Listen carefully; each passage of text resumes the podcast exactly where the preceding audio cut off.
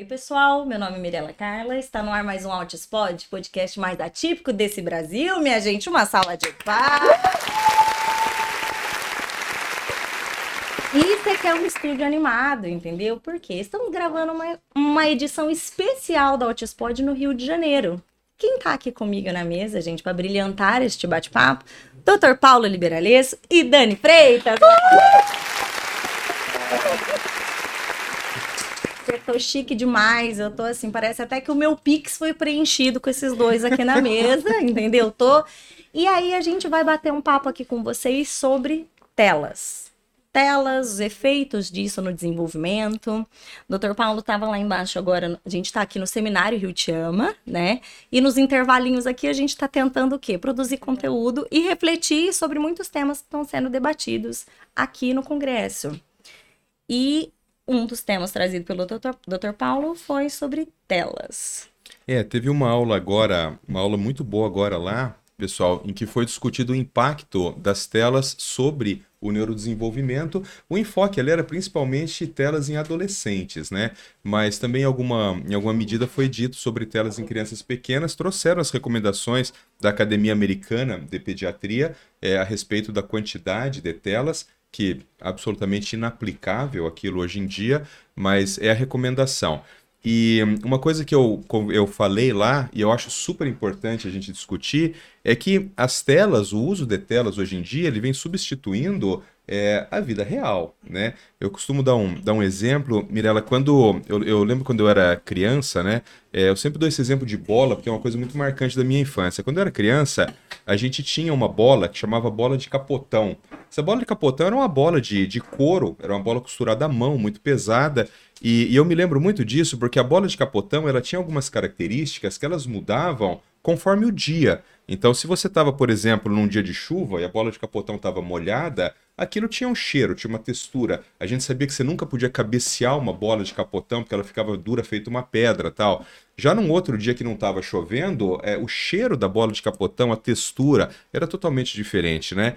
Por que, que eu digo isso? Porque quando você tem uma bola de capotão de fato na mão, você consegue ter todas as suas percepções sensoriais a respeito daquilo, incluindo o peso, a tridimensionalidade, o cheiro, a textura, é, o volume que aquilo ocupa, é, o, o, tato, a questão tátil-sinestésica de uma bola de capotão. Quando você aprende sobre bola de capotão é, vendo bola de capotão, você não tem percepção nenhuma. Você consegue compreender a função de uma bola de capotão, mas todas as outras percepções sensoriais envolvidas, elas ficam totalmente anuladas, incluindo a tridimensionalidade, né? Porque uma bola de capotão, ela tem três dimensões, desde que ela esteja na sua mão. Quando uma bola de capotão ela está numa tela, ela não tem a profundidade.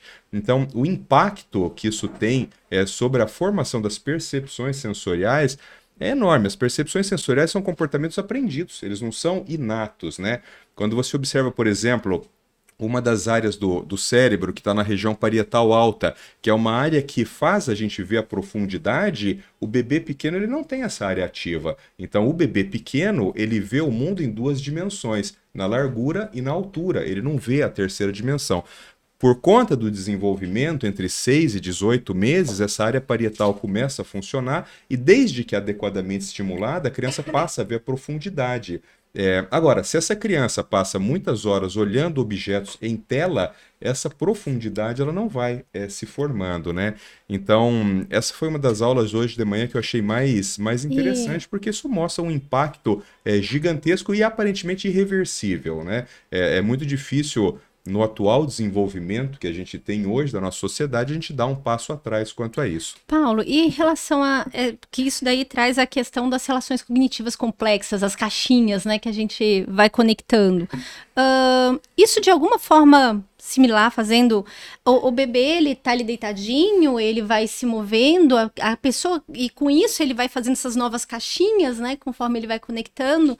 Então, o impacto motor dessa pessoa que está ali sentada também é, é muito acentuado. Total, total. A motricidade, ela durante muitos anos na, na neurociência, ela foi tida como uma capacidade primitiva, né? Como eu ouvi muitas pessoas quando na faculdade dizendo assim, não precisa se incomodar muito com a parte motora, porque macaco anda. Então, se macaco anda, ser humano anda, né? A grande questão é que andar é uma atividade pivotal, né? Andar é uma atividade pivotal. E eu dou um exemplo, que é um exemplo que ele torna, ele torna muito, muito evidente isso. Imagina uma pessoa, Dani, que só fique deitada, né? Uma uhum. pessoa que ela tem uma doença qualquer e ela fica deitada. Qual é a perspectiva dela?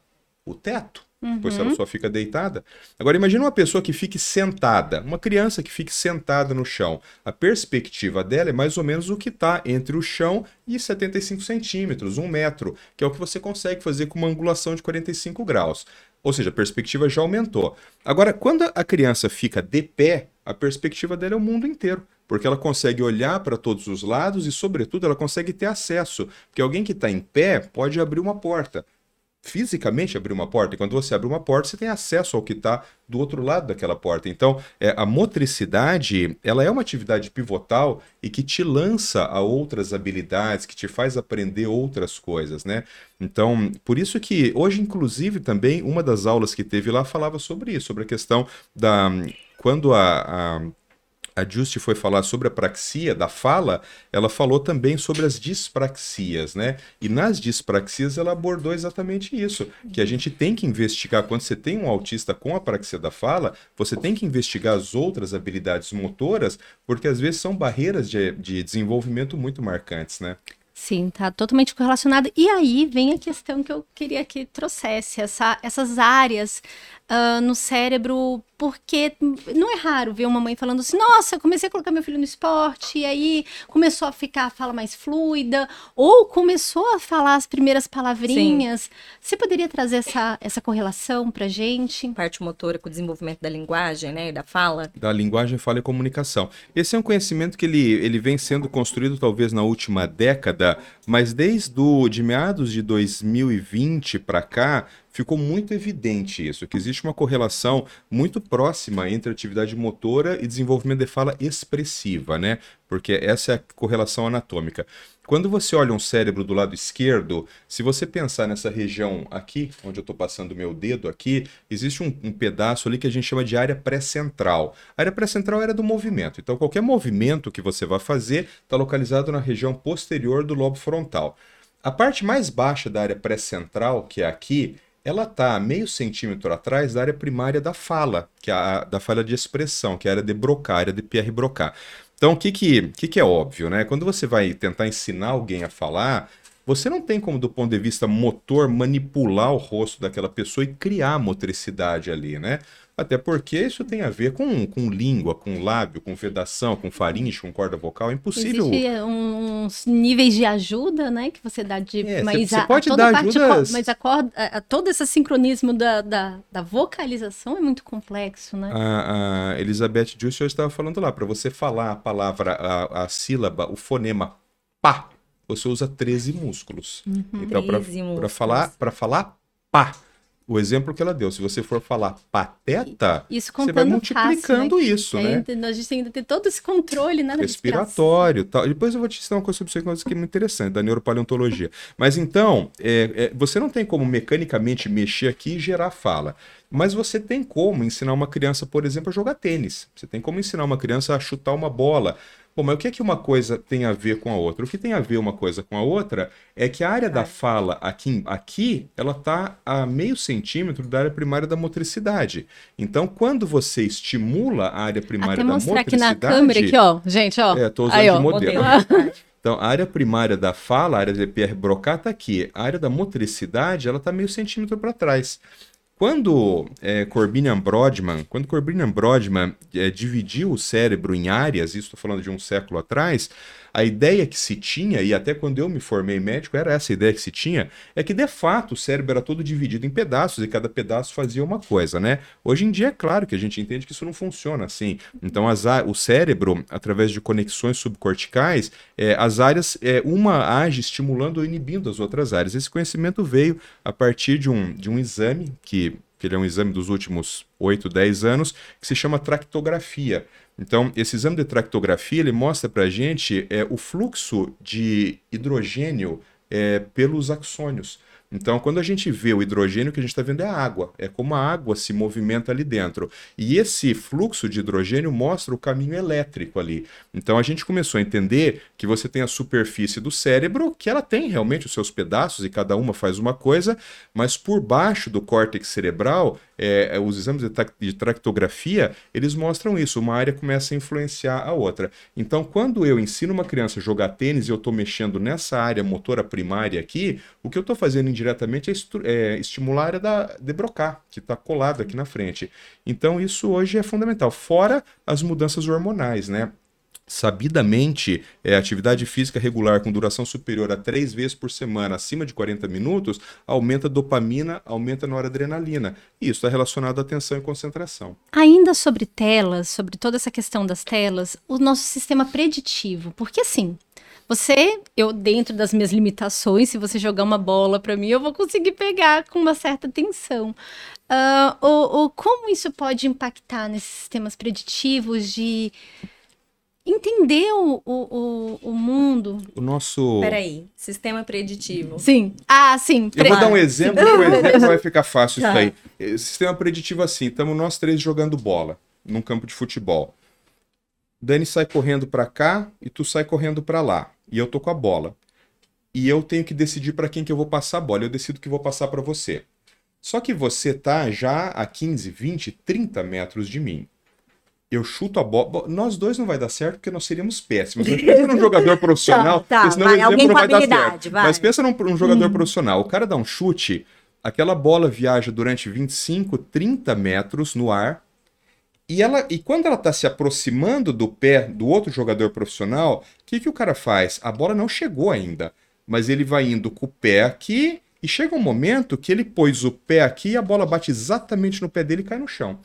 O que, que nós sabemos hoje? O nosso cérebro, sistema preditivo, o nosso cérebro, ele trabalha prevendo o futuro em milionésimos de segundo.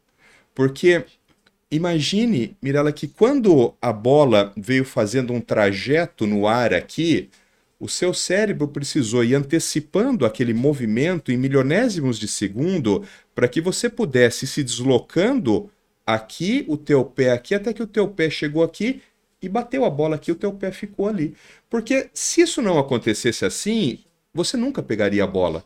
A bola, o cara iria chutar, você iria ficar parado. Quando a bola chegasse aqui, você olhava a bola, você esticava o pé, você não iria nunca acertar uma bola. Uhum. Então, esse sistema preditivo, que é um sistema de antecipação de movimento, ele tem uma teoria, chama teoria da flecha. É uma teoria, depois dá para ler isso aí, chama teoria da flecha. Ela explica isso, né? Como que lança uma flecha, você sabe onde que ela vai chegar.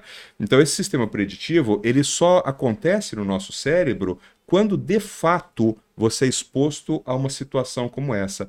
Quando você, por exemplo, vamos supor um cara que nunca jogou futebol, ele só fica vendo futebol na televisão, numa tela qualquer. Esse sistema preditivo ele não se forma no cérebro. Então é aquele tipo de sujeito não, não tem uma palavra melhor. Ele é sempre desengonçado. Tá. Ele é desengonçado. A motricidade dele é pior. Ele não tem precisão mecânica no movimento. E, né? e aí, pensando além da parte motora, assim, na questão de tomada de decisão da vida, do tipo, escolher um cardápio escolher tal coisa. Se você vê isso como impacto, uso excessivo de telas, que é um cerne do autismo, né? Uma coisa que muitos autistas falam: nossa, eu chego no cardápio com aquele bando de opção, não consigo tomar decisão, não consigo fazer esse rastreio de forma adequada. Uh, ou, enfim, né, na, na questão social que eu estou tendo que olhar para você, olhar para cá e, e, ter essa, esse compartilhamento, isso, isso pode trazer um prejuízo? Pode, existem estudos já sobre isso. Porque tomada de decisão é o processo final de um grupo de coisas que a gente chama de função executiva, né? Então, pessoas que têm melhor função executiva vão, vão tomar melhores decisões. Porque a função executiva nada mais é do que tudo no nosso cérebro, né? Função executiva é como o seu cérebro gerencia os processos mentais, né? Como gerencia o seu pensamento. Então, quando a gente fala sobre função executiva, a gente está falando sobre memória operacional, sobre memória de trabalho, a gente está falando sobre controle inibitório de comportamento e, no final, sobre tomada de decisão. É, o uso abusivo de tela tem impacto sobre funções executivas.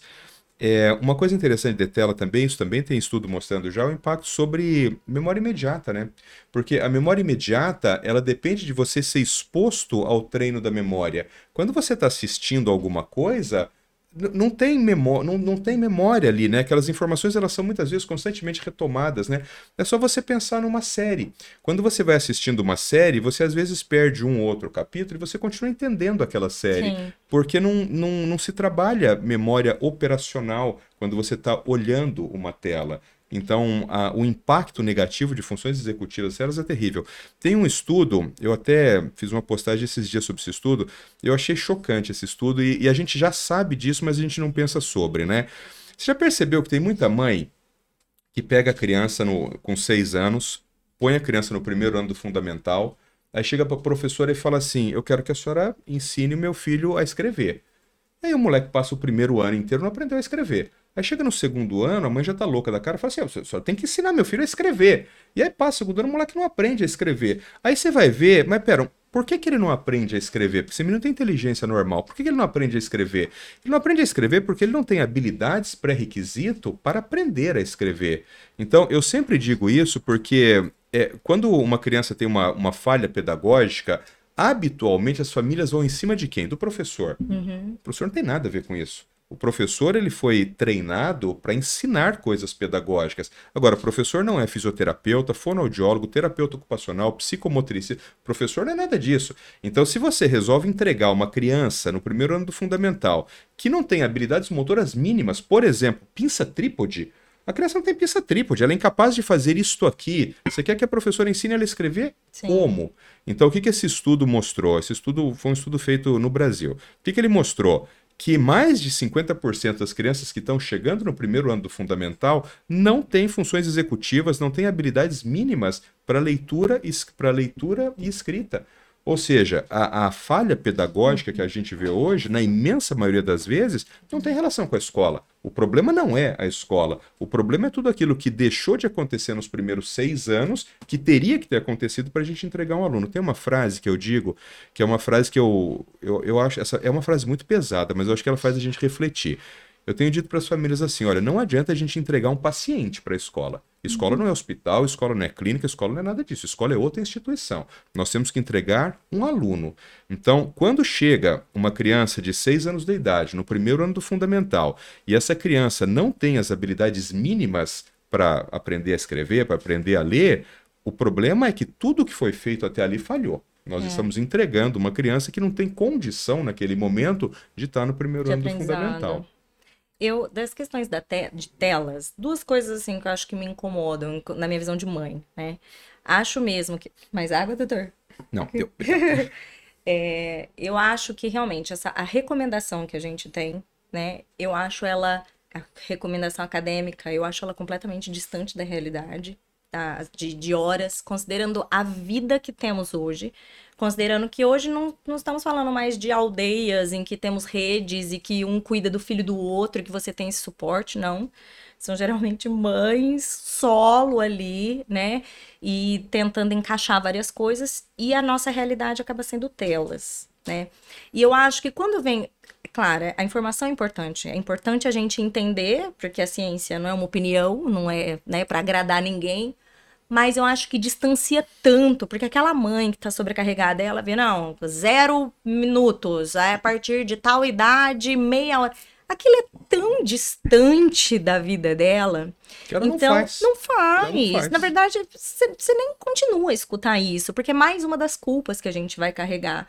Então, precisa haver uma aproximação desse. um diálogo entre isso, né? E o prof- e penso que o profissional, que se for o médico ou a terapeuta, tem que fazer esse acolhimento, uma escuta ativa para tentar entender naquela família como que. Como que a gente pode fazer, então, uma diminuição sabe progressiva, tenho- Sabe né? o que eu tenho feito? Eu tenho, eu tenho dividido a responsabilidade com a família. Uhum. Eu digo assim, a família chega pra mim e fala assim, Doutor Paulo, quantas horas que pode ficar no coisa? Eu falo primeiro assim, olha, primeiro, bom senso.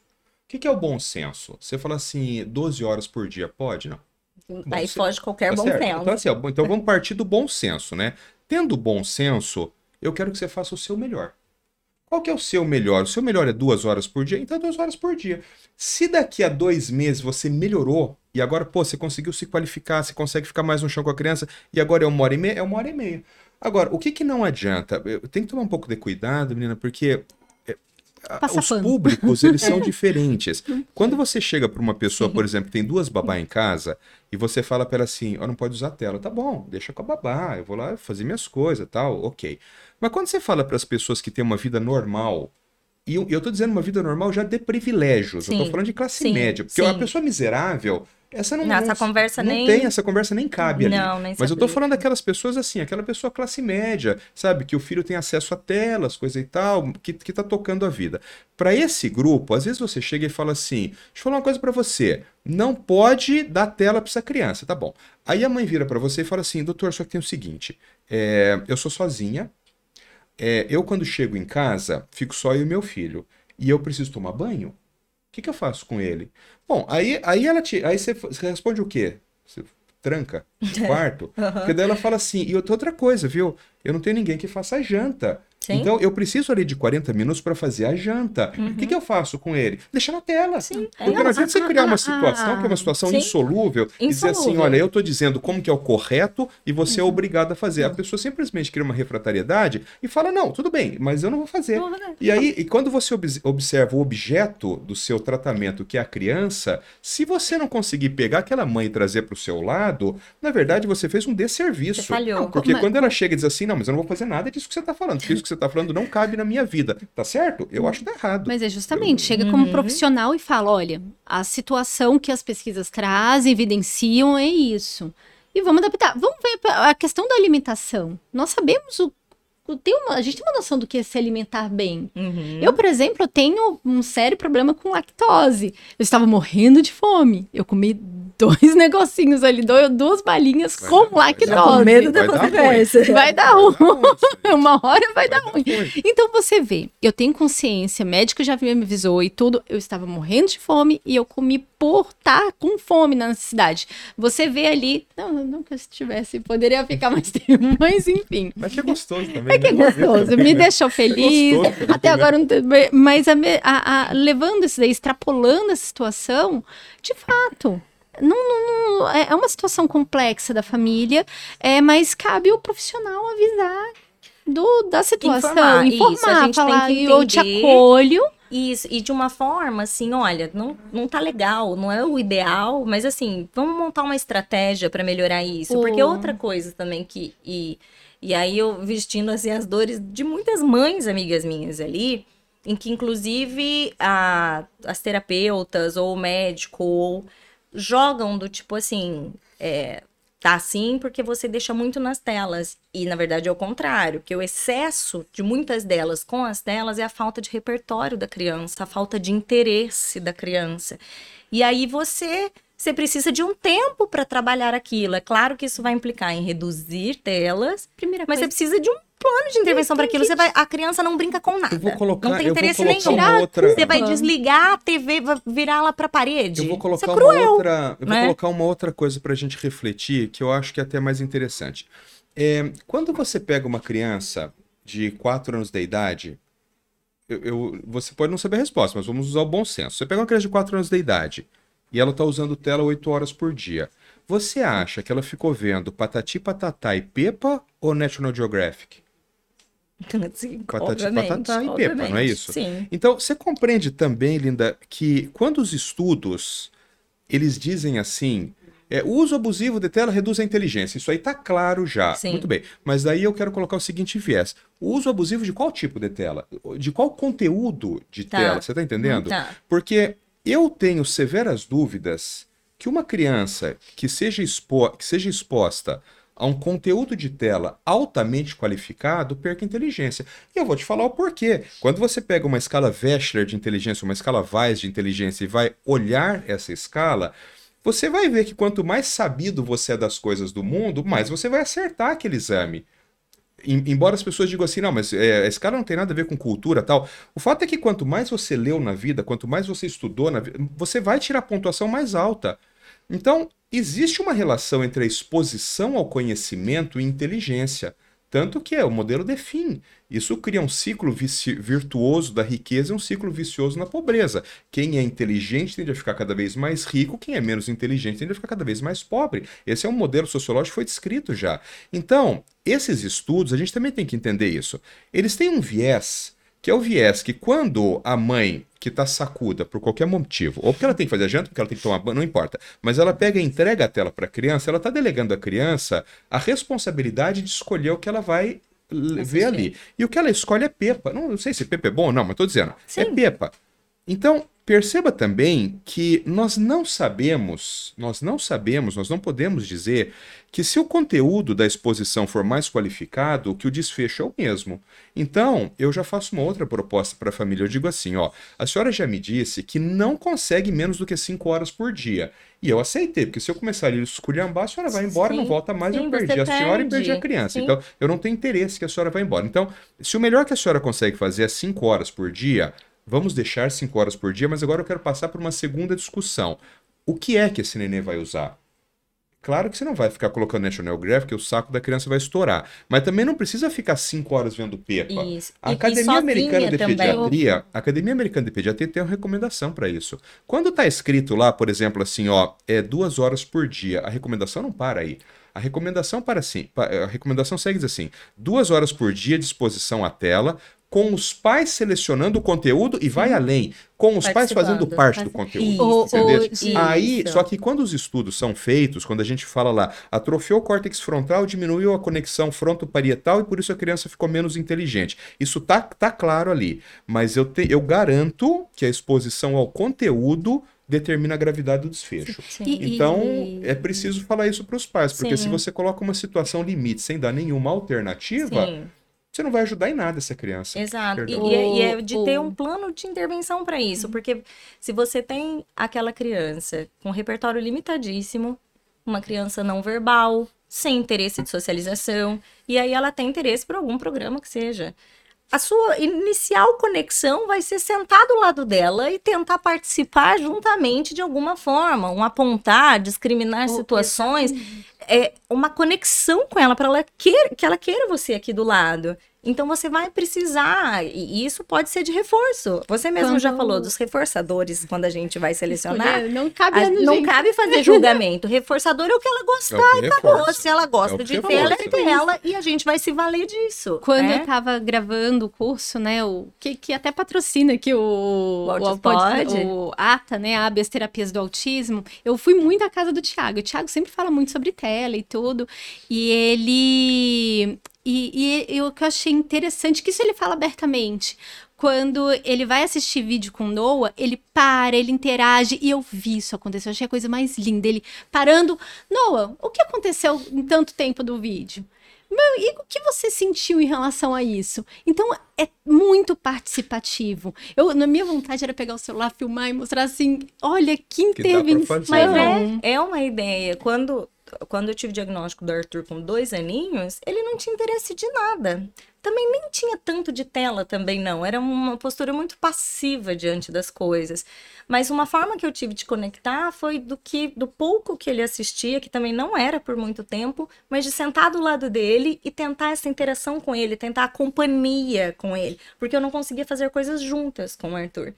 Ele só empilhava coisas e mesmo se eu sentasse pra tentar brincar, ele já se virava, né? Dava as costas, tipo, mãe, me erra, né? Tô aqui fazendo minhas Saco, coisas, quero é que pepa. saco. Saco. E então, no comecinho, foi uma das coisas que eu tive, brincadeiras sensórios sociais, porque não tinha repertório interesse de nada, E você- e essa pequena interação Você dali que eu fui puxando. Sobre a rigidez também, trazendo.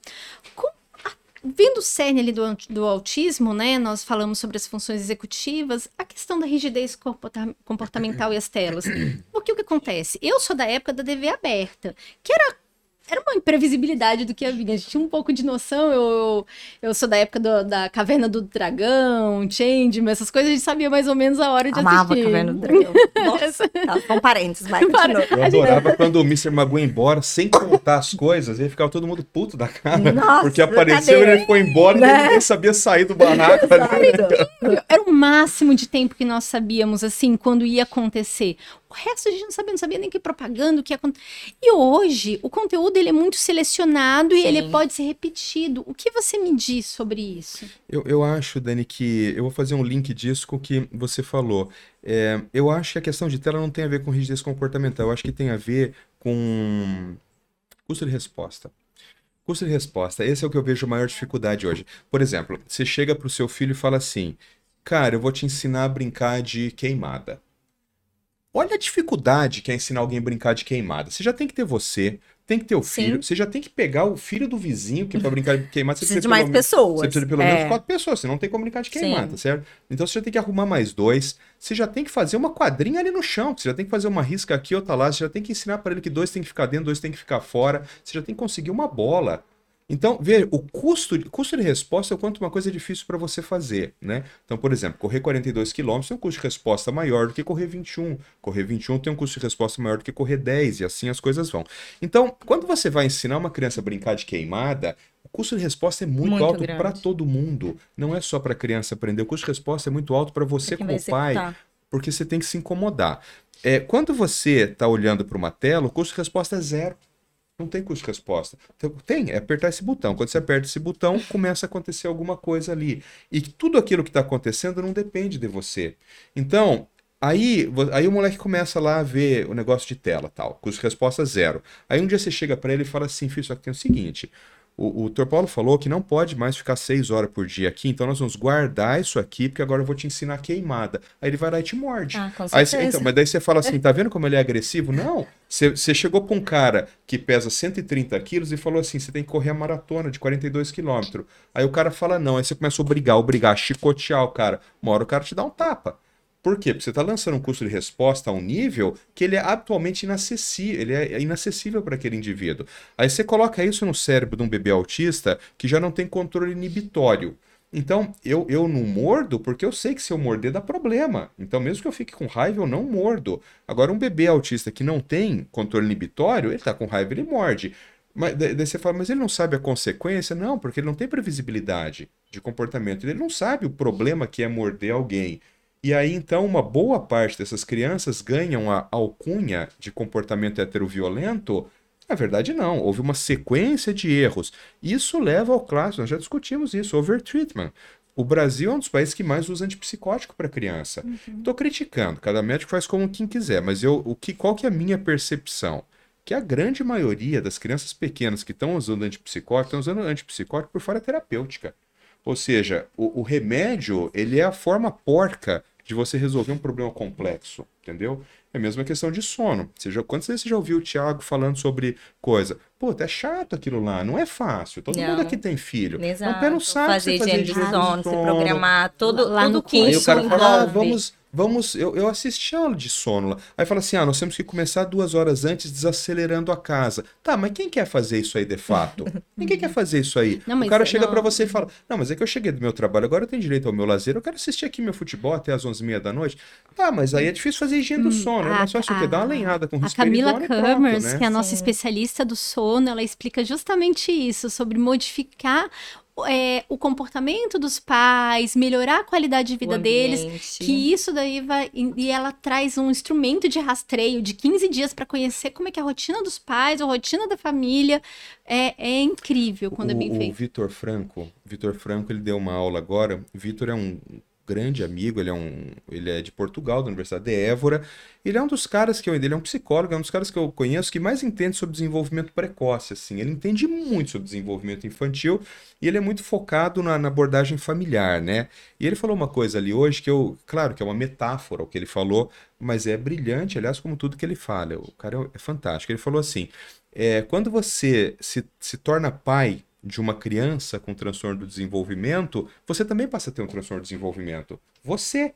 Você não, não, não o transtorno de desenvolvimento que está no DSM, uhum. mas você passa a ter. Por quê? Porque aquilo que está acontecendo transtorna o seu desenvolvimento. Então, quando você tem um filho neurotípico, aquilo tem um impacto eu tive dois filhos. Os meus filhos tive, cada um deles teve um impacto sobre o meu desenvolvimento. Cada vez que um filho nasceu e eu precisei criar, educar e criar uma série de contingências para aquelas crianças crescerem bem, aquilo teve impacto sobre o meu desenvolvimento. Se o meu filho tivesse, por exemplo, paralisia cerebral, aquilo lá teria, teria causado uma disruptura no meu desenvolvimento. Eu achei essa metáfora que ele fez muito legal. É Quer dizer assim, nasce a criança com transtorno de desenvolvimento e nascem dois pais com transtorno do desenvolvimento. Eu achei uma metáfora não só bonita do ponto de vista filosófico, mas ela na prática, prático. na prática, é, é isso que acontece. Todo mundo que tem filho com algum transtorno percebe claramente, ué, você só está aqui neste quarto, nesse por causa do seu filho. Exatamente. Você só está aqui por causa do seu filho. Eu só estou aqui por causa do autismo. Então você veja o impacto que, que esses transtornos do desenvolvimento trouxeram sobre a nossa vida.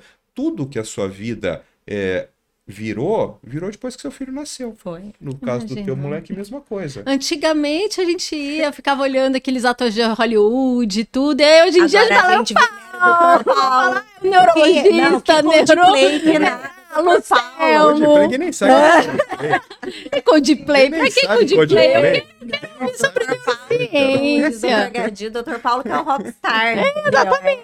Todo Ó, o. Gadi, a gente fala, vamos lá, vamos lá. Pra que assistir Coldplay? Ai, ai, mas, ai. mas é, os impactos na, na família são, são muito difíceis. Isso falando até o exemplo do, do distúrbio do sono, né? Pra mim é uma das questões mais difíceis de ajudar o Arthur, porque é difícil pra mim, não é pra ele. Se eu faço tudo como manda o figurino, ele vai com uma beleza, Funciona. dorme cedo, funciona tal. Pra mim, eu, com a minha vida desregrada, do jeito que eu sou, conseguir ter horários, fazer essa higiene do sono, eu preciso, assim, você tem- é muita você tem TDAH, determinação. né? Nossa, eu tenho meu TDAH, que é aquela, né? Em casa ninguém, Eu vou te falar meu uma filho coisa sobre dorme, isso né? também. Olha, como, como se você estivesse no meu consultório, Mirella, que eu, eu sempre falo. A gente tem que tomar um pouco de cuidado com o seguinte. É, e agora eu tô falando por uma questão pessoal do meu primeiro filho e tal. Não é porque você teve um filho que tem um transtorno mental, um transtorno intelectual, um transtorno físico, qualquer coisa, que a vida daquele pai e daquela mãe acabou. A gente tem que cuidar disso. Porque às vezes a gente começa como profissional cobrar coisas, principalmente de mãe, né? Porque pai, o cara tá trabalhando, já fez a parte dele, vida que segue. beleza, é a Mas a gente acaba, a gente acaba às vezes cobrando coisa dessas mulheres, cara, que quando você vê, você tá pedindo uma coisa pra ela que transformou tanto a vida dela, que ela chega pra você e fala: "Olha, desculpa, mas só que a minha vida não é essa. A minha vida não é essa". Você fala pra ela assim: "Olha, só tem, ó, tem que dar janta pra esse neném às sete e meia, que depois tem que dar o banho às oito, depois tem que pôr pra ninar às nove e trinta". Ela fala assim: "Não, mas a minha vida não é essa. Eu chego da faculdade às onze e meia. E eu quero ficar um pouco com meu filho". Então, é uma situação que às vezes eu acho que falta um pouco da tal da do, de, ah, deixa eu falar um negócio que você perguntou da rigidez, que eu vou te falar uma coisa que eu acho que você vai gostar. Então, às vezes, tem que se colocar um pouco no um lugar uma- da, da vida da coisa. família, da, daquela mulher, e dizer assim, mas isso que eu tô pedindo pra ela, porque mãe faz. Se você ficar forçando, forçando, forçando a barra, faz. Se alguém chegar pra você e falar assim, Mirella, é o seguinte, isso aqui tá mudando muito sua vida e tal, só que, ó, tá prejudicando muito seu filho. Você não vai mudar? Você vai mudar. Sim, a gente Então, se faz, o cara vai pro. custo se disso, o cara né? vai ali pro confronto, entendeu? Ele vai pro confronto profissional, te pressiona, pressiona, pressiona, você vai fazer. Mas, cara, a que justa medida o profissional também tem direito de aviltar tanto a vida daquela pessoa? Tem- Que a impressão que deu é assim: olha, agora, como nasceu teu filho autista, tudo que tu vai fazer a partir de agora é em função desse menino. Se tu não pode fazer mais nada, não pode viajar, porque não pode perder um dia de terapia. Aí não Paulo, dá, né? tem, tem três Não, é letrinhas que eu falo que, nossa, não precisa todos profissionais, mas ia ser tão bom se eles conhecessem ACT, Terapia de Aceitação e Compromisso.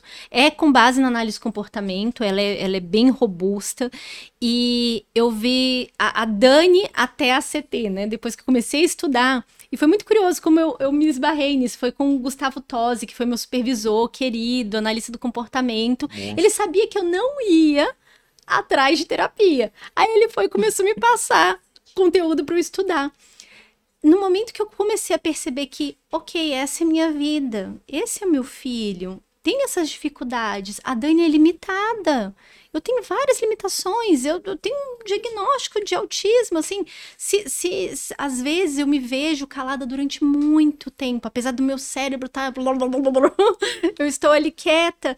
E, e tem momentos que eu preciso estar quieta mesmo, e tá tudo bem, eu não preciso ficar falando igual uma louca o tempo todo com meu filho, porque tem que falar, porque tem que eu preciso desse Não, é tempo. uma glória, né? Porque- É uma glória, né? Porque que fica falando o tempo todo, ninguém aguenta.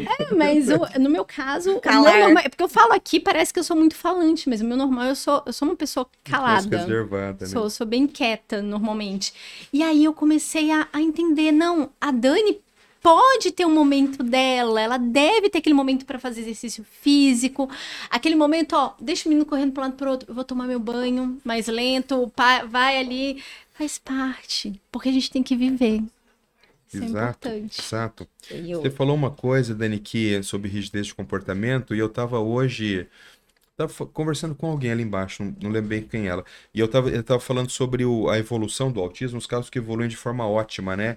Mesmo aqueles casos que evoluem de forma ótima, então você imagina aquele moleque saiu do nível 2, 3 e, pô, chegou agora no espectro expandido ali, assim, tá excelente a evolução. Mesmo esses casos têm duas características que não desaparecem da pessoa autista, A que é rigidez. a, a inflexibilidade cognitiva, a rigidez de comportamento e a tomada de perspectiva, que é o que o povo chama de empatia, né? A rigidez de comportamento, como que o autista velho, como que ele, como que ele mascara aquilo? Fingindo. Então ele começa a fingir, por exemplo, que não tem problema se o copo ficar assim. Só que tem problema. Ou Porque inventa, você está olhando aqui, ou tá inventa uma história pra mexer. Mas Fala, é que não, é eu tava porque dando exemplo hoje é lá que eu fui, eu fui tomar o, o- eu fui tomar café lá e eu tenho uma eu tenho uma vou falar, né? Eu tenho uma coisa, eu tenho uma coisa quando eu vou usar mais de um prato que eles têm que estar encostados. E aí eu, e aí eu colocava os três assim. E eu orando para ninguém chegar ali, porque fica Senão ia estranho. desmontar. Nem ia, porque eu ia Ah. pedir pra deixar. Mas fica estranho. Eu sei que é estranho isso aí. Mas é uma inflexibilidade, eu não consigo. Assim, Vamos fazer resolver tintim fazer agora, ó, toda vez que ó, tomar. Fica ruim. Então, mas você veja agora assim, por exemplo, se nós três estivermos almoçando, não posso, tô há 15 meses sem beber. Ah, tá bom. Agora, se nós tivermos nós três almoçando, eu não vou fazer, eu vou deixar assim. Mas porque eu gosto assim? Não, porque eu tô fingindo, eu gosto que fica tal. Então, a inflexibilidade mental, ela não vai desaparecer, mas ela eu acho que é contornável. O grande problema é a tal da empatia. Porque a empatia, as pessoas confundem empatia com maldade. Aí, você fala que autista não tem empatia, as mães falam, Sim. que absurdo! Autista é super empático, olha como meu filho me ama, ele me cheira, ele me... Empatia não tem nada a ver com isso. Empatia tem nada a ver com afeto. A pessoa pode não ter empatia e ser uma excelente pessoa, caridosa, amorosa, bom marido. Empatia não tem nada a ver com isso. Empatia é tomada de perspectiva. É você saber se colocar no lugar do outro indivíduo. Só que perceba que você consegue ensinar para uma pessoa autista a tomada de perspectiva.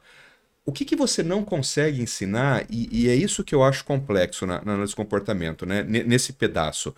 Você só entender como a outra pessoa está não resolve nada. Você tem que saber o, o impacto O que que aquilo tem sobre você. Sim. Então, por exemplo, se eu olho para a Mirella e ela tá chorando, não adianta, porque eu posso ensinar, eu já sei que chorar é ruim, chorar fica triste, não é legal tal. Aí eu falo assim, é, Mirella, você tá triste? Daí ela fala assim, tô. Eu falo, tá. Sim. Mas aí você fala assim, vou contar uma coisa que aconteceu né? comigo O problema não é esse, a recentemente. questão é eu tenho que falar assim, Mirella, você tá chorando, linda? Você fala assim, tô. Eu falo, pô, tu posso te ajudar em alguma coisa? Tô percebendo que você tá aborrecido, o que eu posso fazer para melhorar a coisa? É esse pedaço que você não consegue ensinar.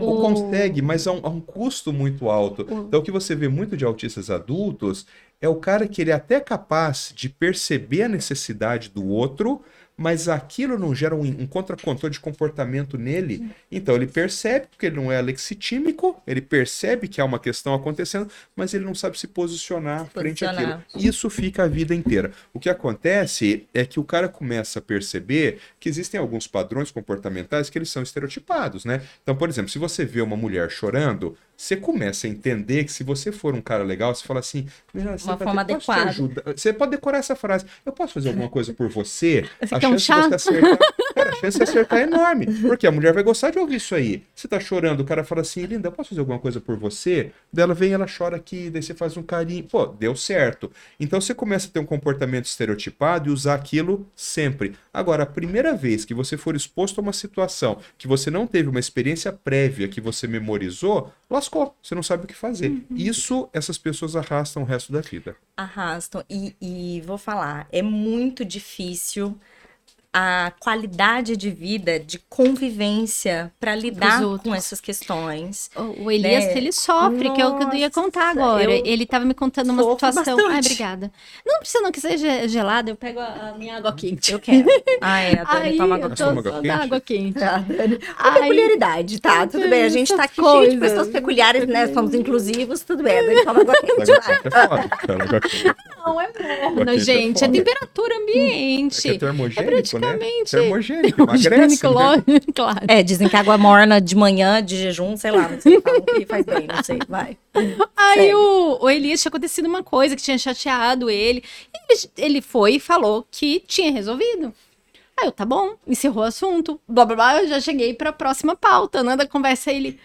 Ele ficou muito chateado, porque ele, ele Tinha queria ter que eu. perguntado por quê, como, E né? como ele, assim, que ele tinha falado que tava bem, que tá mas ele queria que eu aca- acalentasse todas. Nossa, que saco que aconteceu. E nossa, essa pessoa, e sabe? Desenvolver, vamos E desenvolver essa situação. Eu, eu faço esse tipo de coisa, mas eu, que você, eu, eu- é roteirizado. Eu Roteirizado. tenho uns roteirinhos assim na minha cabeça de ir entender melhor sobre isso.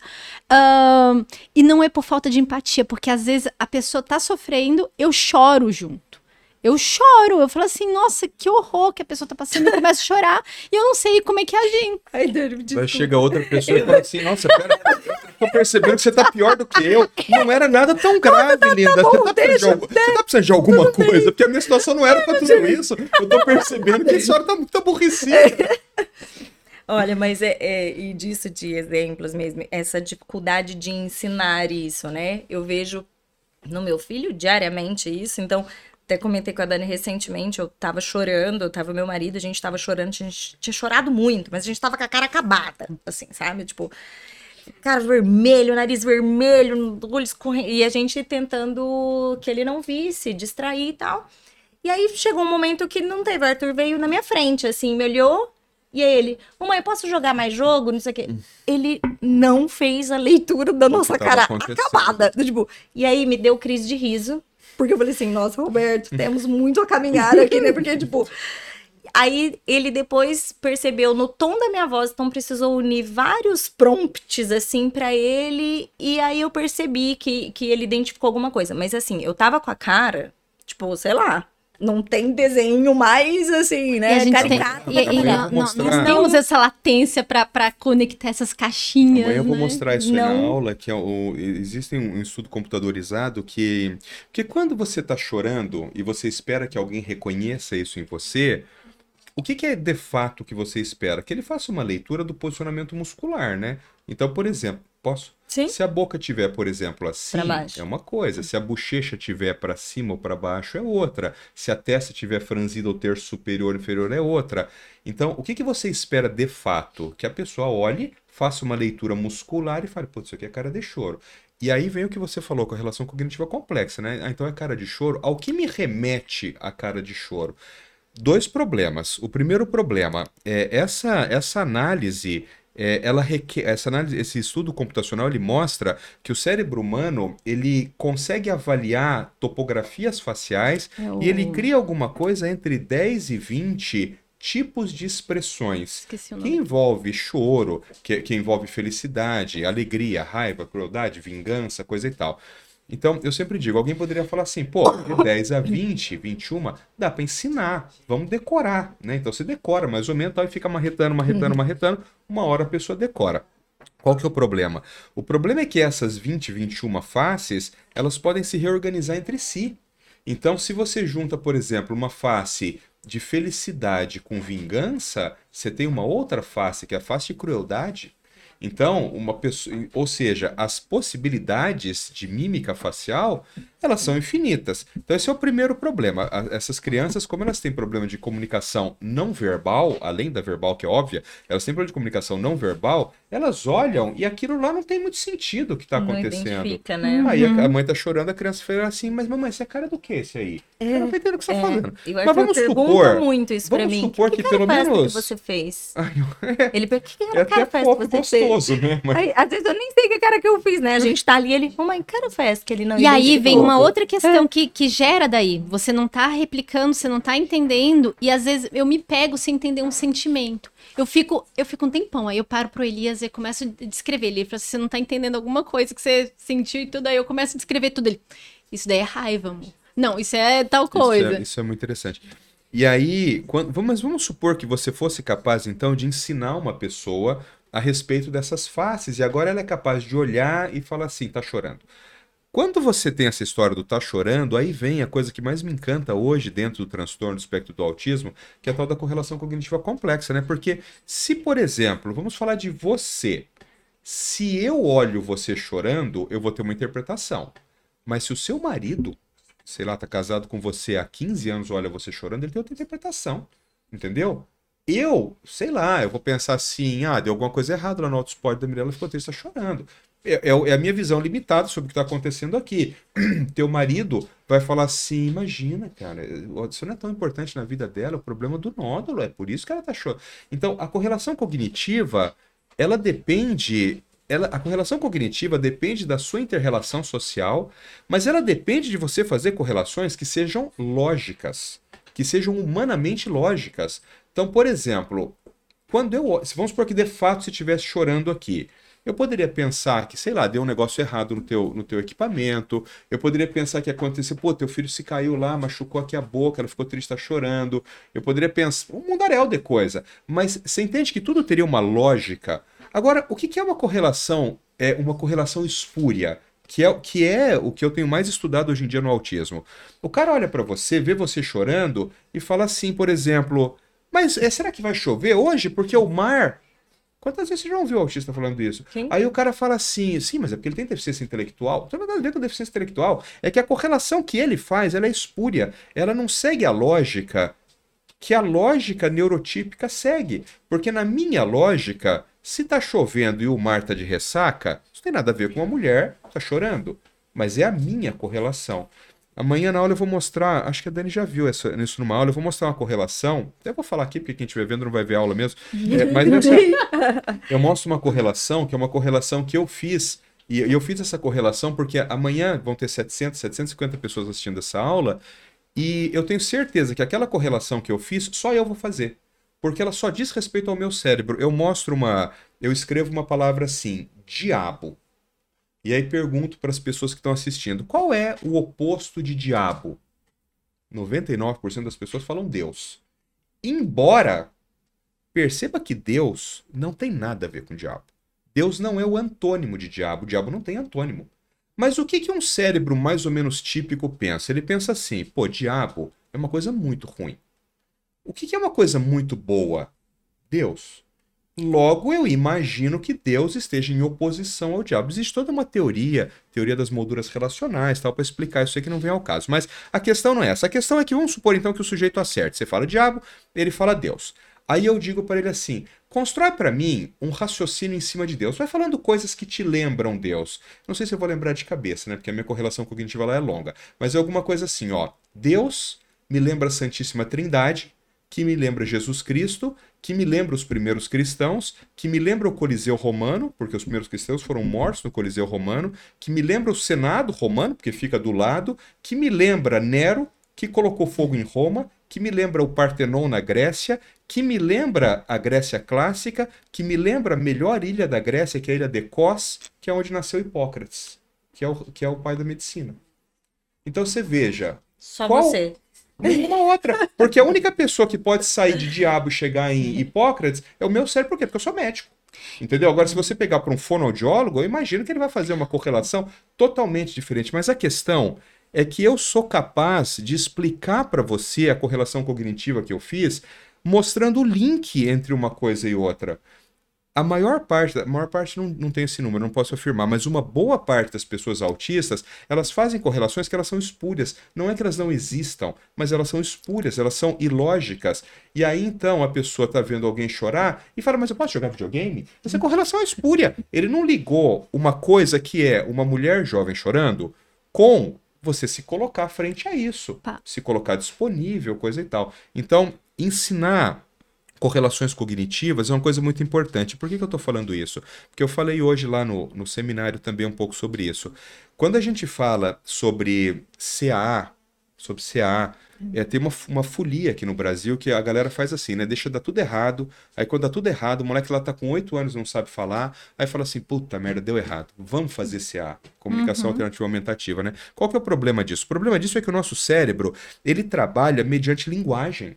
Quando você acorda de manhã e você abre o olho, você acabou de acordar e você abriu o olho, você não dá aquela organizada no teu cérebro? Você fala assim, mas isso acontece em milionésimo segundo. Você vai assim, não, Onde eu, eu, levantar, eu, tenho que, eu, tenho que, tomar banho, vou escovar o dente, daí eu tenho que arrumar a mochila é, do nenê, porque não sei o que tal, e hoje à tarde ele tem a, a, a terapia. Uhum. Essa essa fração de segundo em que você organiza o seu pensamento, ela se faz através da linguagem tem nada a ver com falha de comunicação, ela se faz através da linguagem.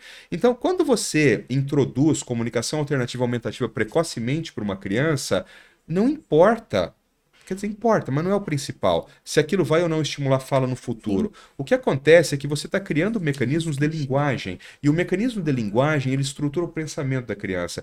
É que vocês não fazem clínica, clínica de pacientes, assim, então vocês não têm essa percepção.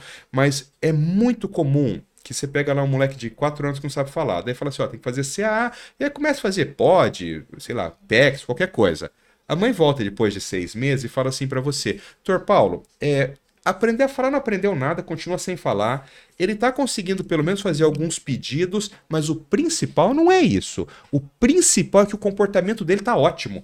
E aí a pessoa que não entende muito das coisas faz uma visão simplista que é assim, tá vendo? É que agora ele se comunica melhor, como ele se comunica melhor, tá falando, não, não se comunica melhor, ele só sabe fazer pedido, ele aprendeu alguns mandos ali. A questão é que quando você introduziu a CAA, o, a, o conteúdo linguístico daquele cérebro foi melhorando e ele foi começando a se organizar.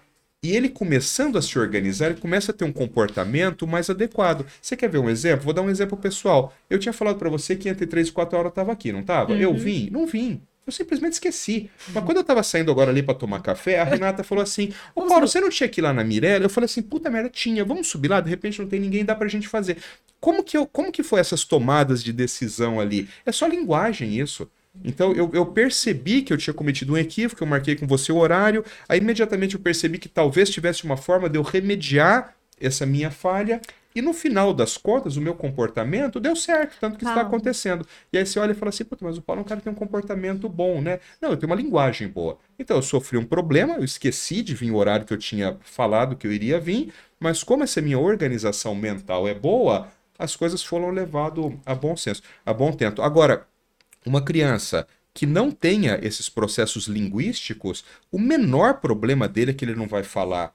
O problema dele é que mentalmente aquele cérebro ele é totalmente desorganizado. Essa, não faz essa linha Aí, de raciocínio. Paulo, eu, a, a, correlação cognitiva complexa. Não sei se você deve lembrar, né, que eu tava, eu só dessas alucinadas por inteligência artificial, adoro, e eu tô com, com alguns adolescentes te, testando testando essa questão com, com um bom repertório e tudo. Só que eles têm dificuldade justamente nessa composição de frases, de escrita e tudo. E nós começamos trabalhando com pequenas frasezinhas, ouvindo música, e com essa música jogava algumas palavrinhas é, na, nessa inteligência para formar frases. E aí, com isso, tá impressionante, tá começando a desenvolver mais coisas, mais relações, tá começando a falar, não, eu tô ouvindo essa música, porque é sempre com música, né? Tô ouvindo essa música porque eu tô sentindo isso, isso, isso. Antes, era uma coisa totalmente assim, monossilábica. Ai, porque ela é boa. Ai, porque eu gosto de ouvir. Quando ouvir, ah, o que você é, traz essa música? Eram palavras soltas. Agora está começando. E são indivíduos que têm um bom desenvolvimento, que são adolescentes. É linguagem, né, e, né, Dani? É a forma como esse cérebro conecta é as coisas, de, né? De jogar ali, eles terem esse feedback de como a, a inteligência traz isso de várias formas para justamente fazendo essas ligações. Eu fico pensando nisso daqui a um tempo da gente ter essa, da mesma forma do eye tracking, né? trazer um, uma, uma CA de rosto, né? Digamos assim, para dar esse, esse auxílio. Total, Tem as pesquisas total. do daquele americano, né? O que, que é usado na Disney para para fazer. Ah, acho que você me falou uma, sim, uma sim, época sim. disso, eu lembro. Você sabe que, você que falou é? disso, é uma, tem uma coisa muito interessante, você falou disso, eu me lembrei. É, tem uma pesquisa que a gente está fazendo lá com. Eu, eu, tenho hoje mais de 900 pessoas autistas de acompanhamento comigo na, na, no meu consultório, né?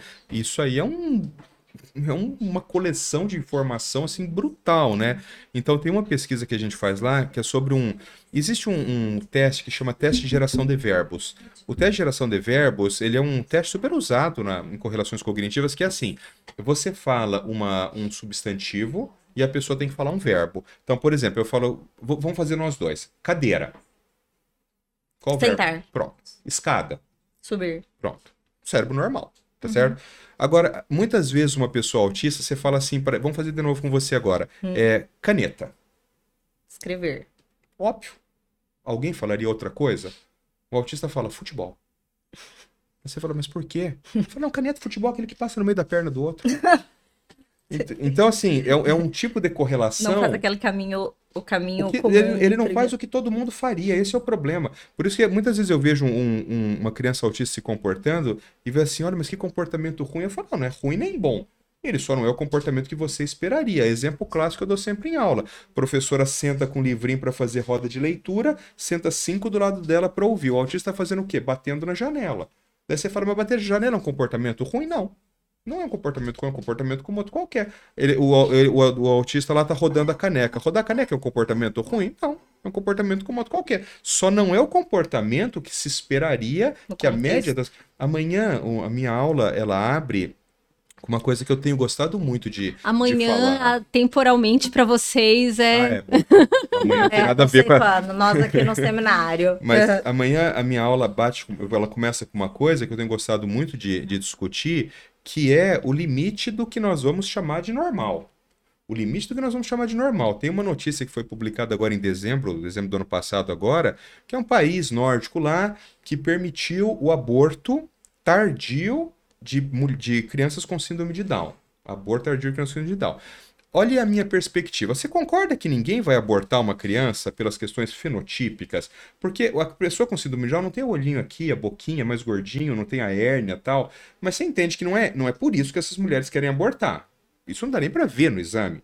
Então, elas querem abortar, as, as que querem, querem uhum. abortar, porque pessoas com síndrome de Down habitualmente têm deficiência intelectual. Não é isso? Porque senão é só uma questão corporal. É que nem Sim, você. Tem, que nem, pelo, por, outra todo, questão. por tudo que pode vir junto. É, é, é pela questão. É... é pela questão intelectual, porque cardiopatia se opera. Hoje ninguém mais morre de cardiopatia congênita. Então elas estão querendo abortar porque essas pessoas têm deficiência intelectual, porque talvez metade, metade, um quarto tem autismo, é por isso. Então, o que, que nós estamos de fato dizendo para essas pessoas lá? Que se o seu filho tem deficiência intelectual, você está autorizada a abortar. Se o seu filho, de fato, em 25, 27% de chance de ter autismo, você pode abortar. Então é isso que nós estamos dizendo. Partindo desse pressuposto, quando você observa uma curva, uma curva gaussiana, uma curva de distribuição de normalidade ali, o que, que nós estamos dizendo? Ó, tem aqui no meio aquilo que é bem normal. Se a gente estiver falando de inteligência, por exemplo, se aplica uma escala Weiss num adulto como nós, dá 100 pontos, por exemplo, 100. Então, você é bem normal, você está em cima. Só que raríssimas pessoas estão exatamente na média. Ué, é que nem peso. Se você pegar todo mundo que está nessa sala hoje aqui, eu acho que não tem ninguém na média você vai ter pessoas que estão um pouquinho acima, você vai ter pessoas que estão um pouquinho abaixo, você vai ter pessoas que estão muito acima, você vai ter pessoas que estão muito abaixo, mas na média em cima não tem. Então, perceba que a questão aqui é definir o quanto você está se afastando da média e a partir de que momento eu vou dizer assim, você deixou de ser típico e agora nós podemos abortar você. Essa é a questão. Olha, olha, o, olha a problemática disso. Entendendo isso, quando você vai para o conceito de, de deficiência, o conceito no Brasil, o conceito de pessoa com deficiência, seja ela uma deficiência sensorial, uma deficiência física, motora, uma deficiência por amputação, uma deficiência intelectual, comportamental ou é, cognitivo-sensorial ou cognitivo-intelectual, essa definição é baseada numa comparação em quem é típico. Porque lá diz assim, né? Então, se você tiver prejuízos que te coloquem em desvantagem significativa em relação às demais pessoas, nós vamos dizer que você tem deficiência.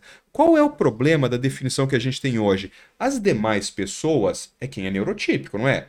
Porque a comparação para dizer que você é atípica, você está comparando com aquele outro ali que é típico. O problema é que nós não temos a definição ainda hoje de quem é típico. Portanto, não existe definição de deficiência. Nós não sabemos hoje quem é deficiente. Então, quando você fala deficiência intelectual, por exemplo, daí você fala: não, Paulo, sabe sim, se tiver abaixo de 70 pontos de, de QI é deficiente intelectual, coisa e tal. Tá, mas quem que disse que é 70 pontos? Eu quero saber porque não é 73. Uhum. Eu quero saber porque não é 67. Alguém arbitrariamente lá atrás, Definiu. quando, quando Alfred Binet começou a falar isso, começaram a falar que dois desvios padrões para baixo era deficiente intelectual e isso ficou. Só que isso é arbitrário. Nós não sabemos qual é a, a, definição de deficiência hoje em dia. Então, quando você começa a dizer que nós vamos permitir que mulheres abortem seus filhos, eu tenho, o meu problema não é contra aborto em si, meu problema é em tese quanto à indicação. Eu estou ainda eu digerindo tenho... essa informação que você passou, sabia? É, mas você sabe, do, menina, que quando isso foi publicado, quando isso foi publicado, Nossa. eu publiquei na minha página todo mundo se indignou no seguinte sentido. as crianças com síndrome de Down têm direito à vida. Óbvio. É que a questão não é essa. É muito que pessoas assim. com síndrome de Down têm direito à vida é tão óbvio quanto isso aqui é um microfone. A questão é o que está por trás disso. Sim. O que está por trás disso é que nós estamos dizendo que mulheres têm direito a aborto tardio se os seus filhos tiverem autismo, se os seus filhos tiverem síndrome de Down. E aí a gente começa a pensar o seguinte: não tem o autismo nível 1, 2 e 3? Bom, mas daqui a pouco então ela não podia ter nascido. Que- se a mãe dela Sim. assim decidisse, Sim. porque vai chegar um momento Sim. que esse diagnóstico ele vai ser genético. Ele, nós tudo está caminhando para isso. Então daqui a pouco você vai ter um monte de mulher fazendo o exame de vírus coriônico e fazendo o diagnóstico de autismo. E aí, como você não tem como saber se é um, dois ou três, porque isso é, isso é, é- é- essa evolução de um, um, dois ou três depende da correlação ambiental. Só que ela não nasceu. Então, se ela Eu não sei. nasceu, então Dani, tá, tá- Dani, eu ia tudo pro pau. aqui. Mas não mesmo. vingava um aqui. É, é, tá falando daquele filme Ga Gataca. Nossa! também. Uai, gente, ó, imagina. Voltando pro assado.